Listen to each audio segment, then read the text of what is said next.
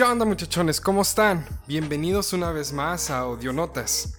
Les habla Mariano Bojorques y el día de hoy vamos a abordar por fin ya un tema de lleno sobre un grupo de bacterias. Vamos a continuar con esta serie de microbiología y en, en el capítulo anterior de la serie de microbiología hablamos sobre las bacterias y su patogenia. Entonces, como empezamos con este capítulo, vamos a continuar con todo lo que es bacteriología. Y una vez que terminemos bacteriología abordaremos eh, ya sea parasitología, virología o micología.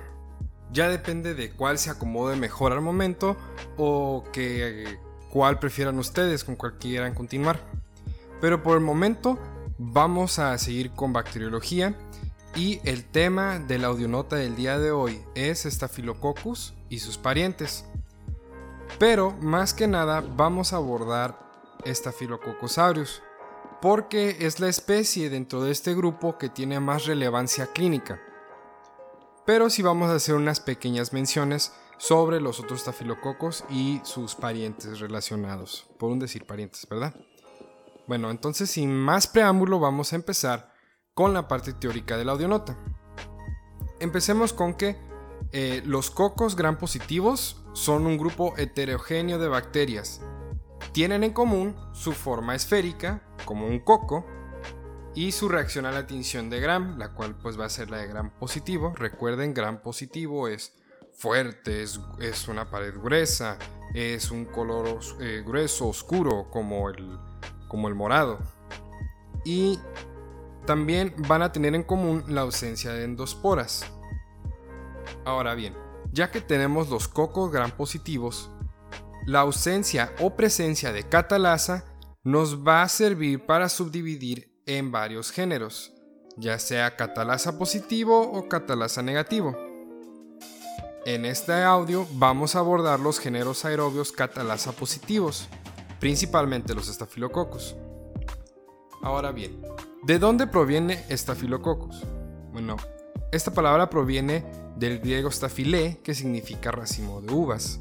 Este nombre viene ya que las células de estos cocos se desarrollan en un patrón que alude a un racimo de uvas. Pero cuando se toman muestras clínicas aparecen aisladas, en pares o en cadenas cortas. La mayoría van a medir entre 0.5 a 1 micrómetro y van a ser anaerobios facultativos inmóviles capaces de crecer en un medio con una elevada concentración de sal, y a temperaturas que van desde los 18 grados hasta los 40 grados centígrados. Ahora bien, los estafilococos conforman un importante grupo de patógenos en el ser humano. Pueden causar infecciones en la piel, infecciones en partes blandas, infecciones en huesos, infecciones en el aparato geniturinario y también va a haber unos estafilococos que van a darse más que nada por ser oportunistas.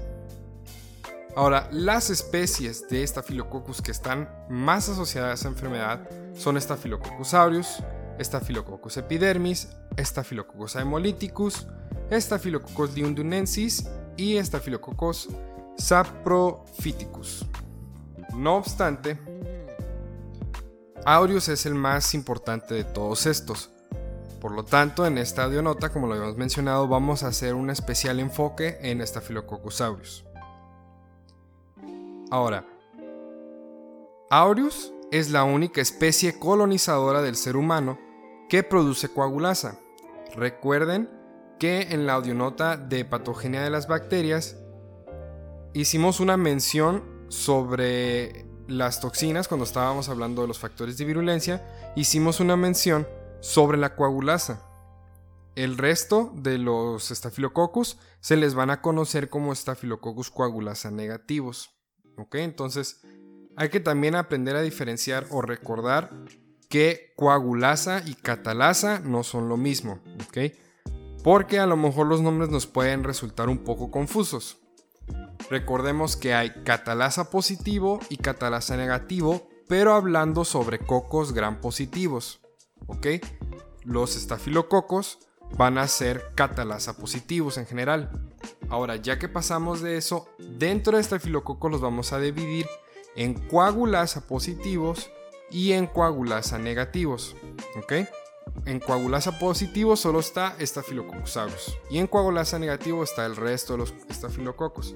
Entonces al resto, en vez de mencionar nombre por nombre, vamos a mencionarlos como coagulasa negativos.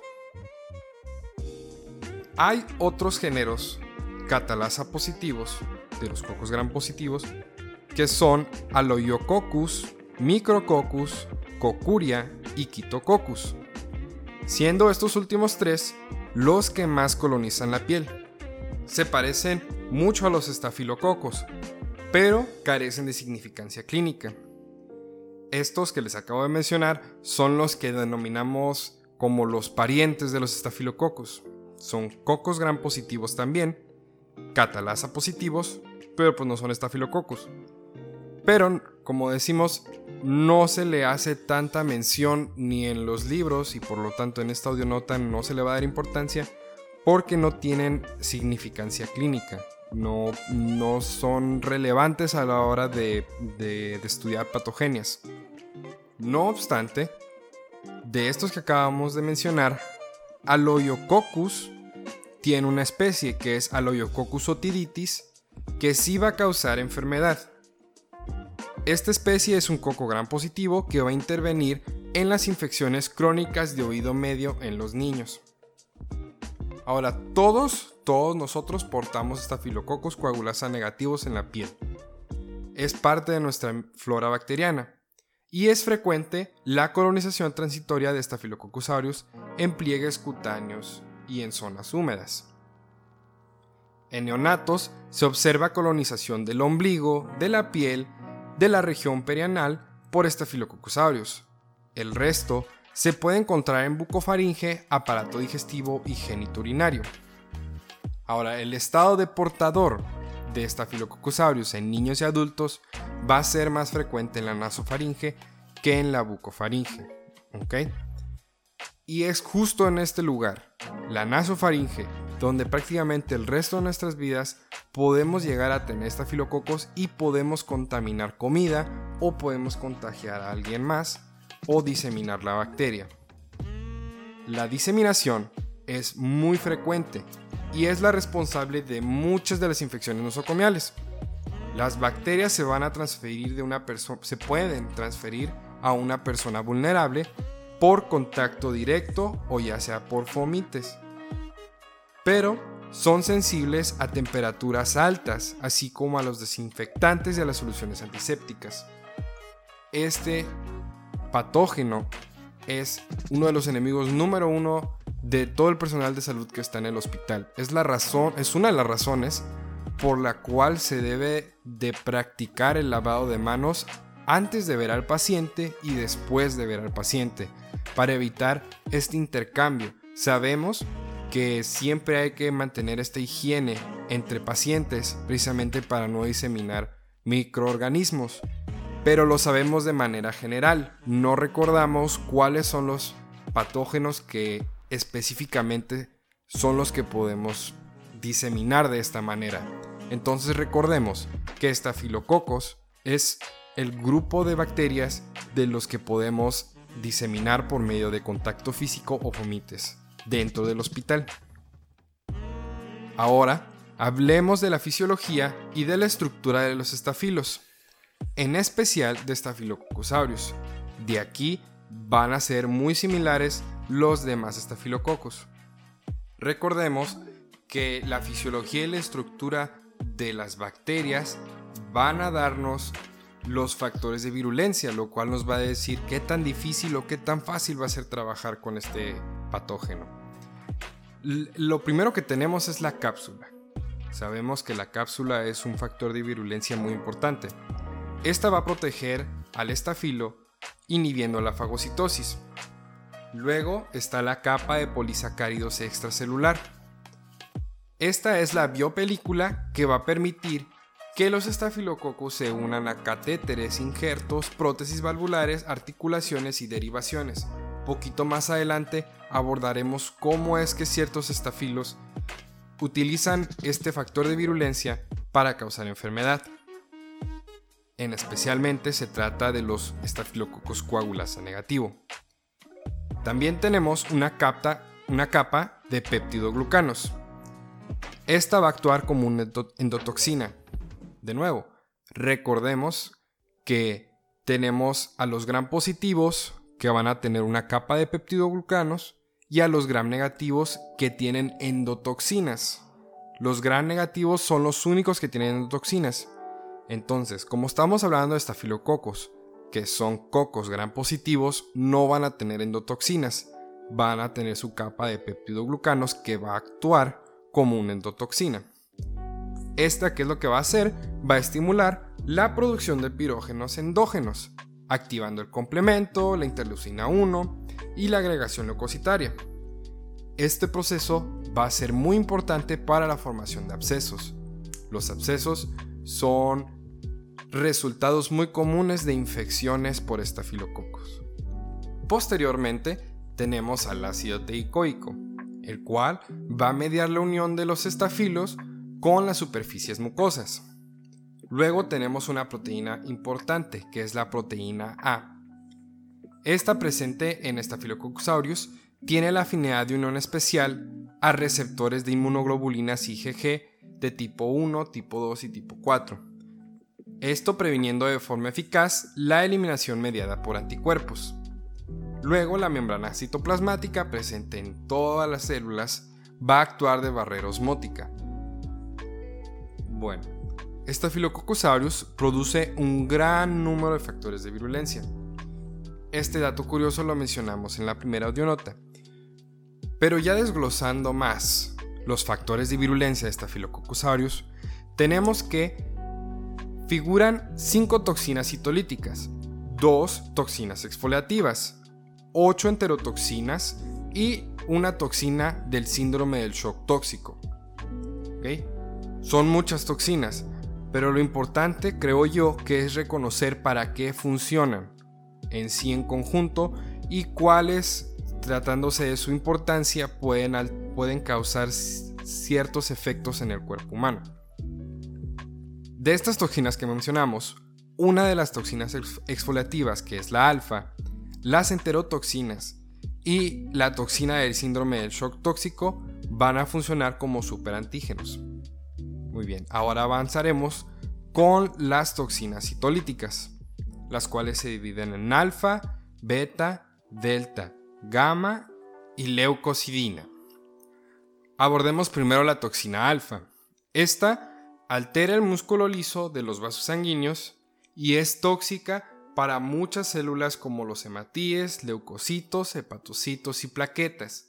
Luego está la toxina beta, la cual va a catalizar la hidrólisis de los fosfolípidos de la membrana en las células y la lisis va a ser proporcional a la concentración de esfingomielina que está expuesta en la superficie celular de la célula diana o de la célula a la que se, va, a la que se va a unir la bacteria. Se cree que la toxina beta es responsable, junto con la toxina alfa, de la destrucción tisular y la formación de abscesos característicos en las enfermedades de los estafilococos. Esta toxina también va a tener efecto en células como los hematíes, los leucocitos, hepatocitos y plaquetas. Luego tenemos la toxina delta, la cual actúa como un surfactante que va a alterar las membranas celulares mediante una acción de tipo detergente. Entonces veamos la toxina delta como un jabón. Va a funcionar como un jabón que va a disolver o alterar las membranas celulares de las células para que la bacteria pueda trabajar. Luego está la toxina gamma y la leucocidina, las especies que producen ambas pueden producir aparte seis toxinas distintas. Estas seis toxinas distintas que surgen de la toxina gamma y de la leucocidina pueden lisar neutrófilos y macrófagos. Por lo tanto, son muy importantes a la hora de hablar de infecciones por estafilococos. Luego tenemos las toxinas exfoliativas, la exfoliativa alfa y la exfoliativa beta. Estas son proteasas séricas que rompen los puentes intercelulares del estrato granuloso de la, epidermis. Estas van a tener un papel muy importante en el síndrome de la piel escaldada estafilocóxica. Después tenemos las enterotoxinas, las cuales van de la A a la E y de la G a la I. Las enterotoxinas son muy importantes de recordarlas porque van a ser las que van a tener un papel principal dentro de las intoxicaciones alimentarias mediadas por estafilococos. Y pues las intoxicaciones alimentarias son cosa de todos los días.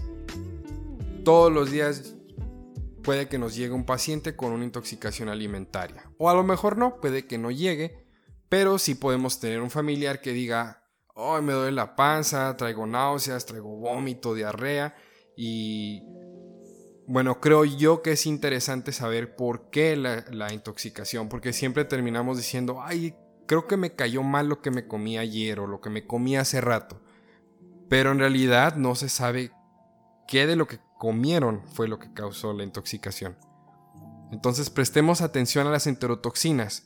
Estas estimulan la liberación de mediadores inflamatorios en los mastocitos, aumentando el peristaltismo intestinal y la pérdida de, líquidos, así como es la aparición de náuseas y de vómitos. Pero una cosa muy importante de estas enterotoxinas es que son termoestables. Esto quiere decir que pueden aguantar hasta 100 grados centígrados por 30, por 30 minutos. Esto es que pueden estar al fuego y pueden seguir funcionando las enterotoxinas. También son resistentes a la hidrólisis de las enzimas gástricas.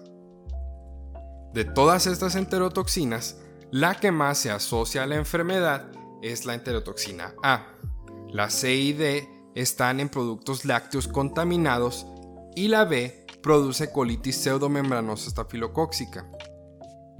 Ahora, tenemos la toxina 1 del síndrome de shock tóxico, esta, como habíamos dicho, funciona como superantígeno. Va a estimular la liberación de citocinas y va a provocar extravasación de células endoteliales, mientras que a altas concentraciones va a tener un efecto citotóxico en las células. Ahora, habiendo terminado de mencionar las toxinas, vamos a pasar con las enzimas. En el caso de Staphylococcus aureus, tenemos la coagulasa. Recordemos que esta nada más la va a presentar Staphylococcus aureus y convierte el fibrinógeno en fibrina. Ahora sí, el resto de las enzimas las podemos encontrar ya sea en aureus o en el resto de estafilococos que son coagulasa negativos. Ahora sí, tenemos que el resto tiene la catalasa, la cual la va a producir todos los estafilos, y esta va a catalizar la conversión del peróxido de hidrógeno en agua y oxígeno. Luego está la hialuronidasa, la cual hidroliza los ácidos hialurónicos en el tejido conectivo, facilitando la diseminación de los estafilos en los tejidos. Luego tenemos una fibrinolicina, la cual disuelve los coágulos de fibrina. Luego tenemos una lipasa, que hidroliza los lípidos y su función en realidad sería muy esencial para garantizar la supervivencia en las zonas sebáceas del organismo, o sea, en la piel. Luego tenemos una nucleasa que va a hidrolizar el ADN y finalmente tenemos una enzima que es prueba de la evolución y que en 1941 no la tenían las bacterias, que es la penicilinasa. ¿Qué hace esta enzima? Hidroliza las penicilinas, por lo tanto es lo que le ayuda a ser resistente a las penicilinas, lo cual no sucedía cuando se descubrió la penicilina. A continuación, pasaremos con las enfermedades clínicas causadas por los estafilococcus, empezando con Staphylococcus aureus. Este causa enfermedad mediante la producción de toxinas o a través de la invasión directa y la destrucción del tejido, como habíamos comentado en la patogenia de las bacterias. No obstante, tenemos ciertas enfermedades que las manifestaciones clínicas van a ser causadas por la toxina, como, como el síndrome de la piel escaldada estafilocóxica, la intoxicación alimentaria y el shock séptico por estafilococo. Pero tenemos otras afecciones que se deben a la proliferación de los microorganismos y al daño tisular, como puede ser la endocarditis y las infecciones cutáneas. Ahora, también es importante mencionar que cuando hay un cuerpo extraño que invade la piel, hace una solución de continuidad en nuestra piel, va a requerir de un número menor de estafilococos para causar la enfermedad. ¿Qué cuerpo extraño puede ser este? Una astilla. La cosa más común que nos puede pasar a todos es que nos, se nos entierre la astilla. Hay que sacarla. Si no, vamos a estar susceptibles a que se dé una infección por estafilococos. Porque recordemos que están en nuestra piel, son parte de nuestra flora, pero una vez que se ve comprometida nuestra, bar, nuestra barrera física inmunológica, que es la piel, podemos generar una infección. También, si el paciente está inmunocomprometido por alguna enfermedad congénita asociada a efectos de quimiotaxis o de fagocitosis, se va a requerir un menor número de estafilococos. Ahora, pasamos ya directamente con el síndrome de la piel escaldada. Este se va a caracterizar por un inicio brusco de un eritema peribucal localizado que se va a extender por el cuerpo. En dos días, prácticamente todo el cuerpo se va a ver afectado y se van a formar grandes ampollas y vesículas. Pero el epitelio de, la piel se va a recuperar dentro de 7 a 10 días. Estafilococcus también puede causar un, un impétigo ampolloso, que básicamente es una forma localizada del síndrome de la piel escaldada. Por decir una analogía, ¿no? Por decir algo sencillo. En el caso del impétigo ampolloso se van a formar ampollas localizadas y el eritema no se va a extender. En esta audionota no vamos a enfocarnos tanto en las enfermedades clínicas en el sentido de hablar sobre epidemiología, manifestaciones clínicas, tratamiento, eh, diagnóstico. Realmente esto tendría que abordarse en otra audionota, ya sea en alguna, por ejemplo, en dermatología, cuando hablemos de enfermedades ampollosas, eh, hablando de esta que es el piel escaldada e impetigo ampolloso o bien una audionota específica sobre el síndrome de la piel escaldada. Pero en esta audionota los vamos a mencionar superficialmente. No obstante, en la que sí voy a hacer énfasis es en la siguiente, la cual es la intoxicación alimentaria. Porque como ya dije, me parece una enfermedad muy importante de memorizar y de relacionarla con este patógeno. Recuerden que estamos hablando de Staphylococcus. Bien, una intoxicación alimentaria es una de las enfermedades más frecuentes transmitidas por los alimentos y básicamente se va a deber a la acción de enterotoxinas. Los alimentos que se contaminan con mayor frecuencia tratándose de Staphylococcus van a ser carnes elaboradas, como los embutidos y hacia el jamón, y también la carne de cerdo curada con sal.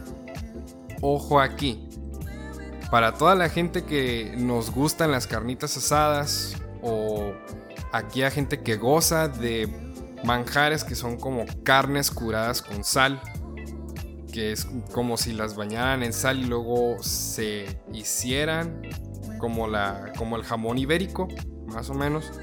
Eh, hay que tener mucho cuidado con este tipo de alimentos porque van a ser susceptibles a intoxicación por Staphylococcus aureus.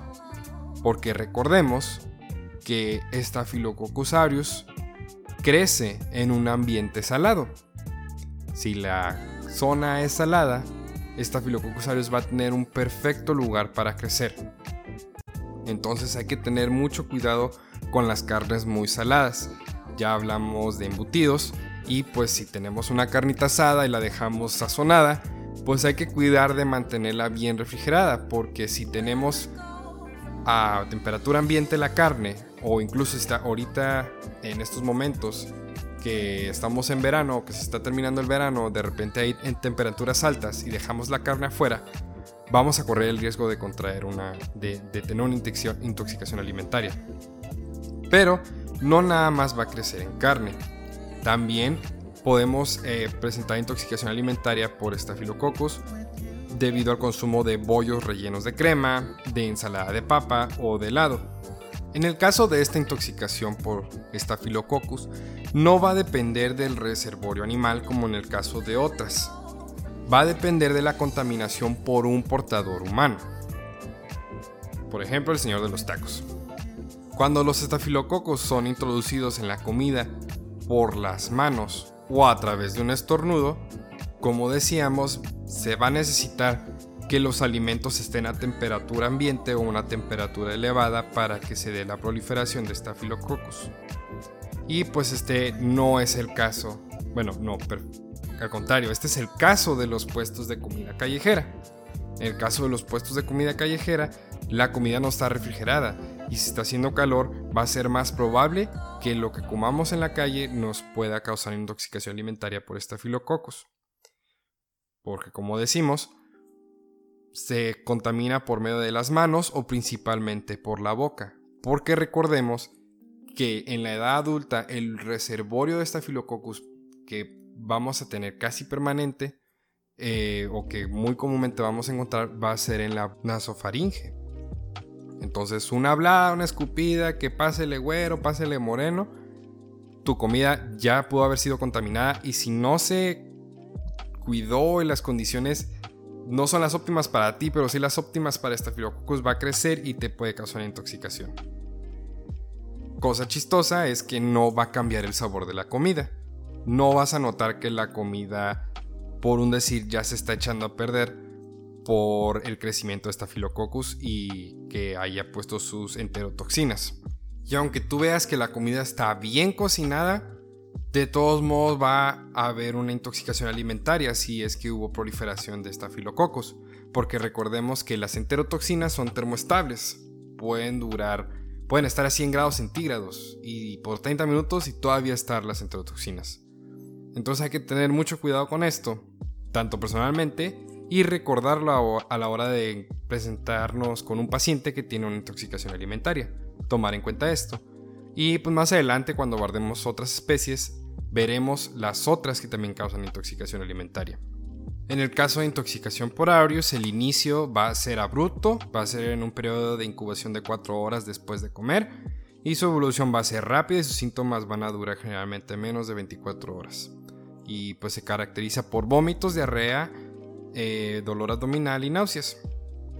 Ahora el síndrome del shock tóxico se va a iniciar con el crecimiento localizado de aureus que produzcan la toxina que funciona como un superantígeno.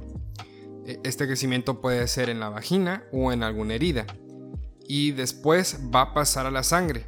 La producción de la toxina va a imponer una atmósfera aerobia y un pH neutro en donde sea que se encuentre.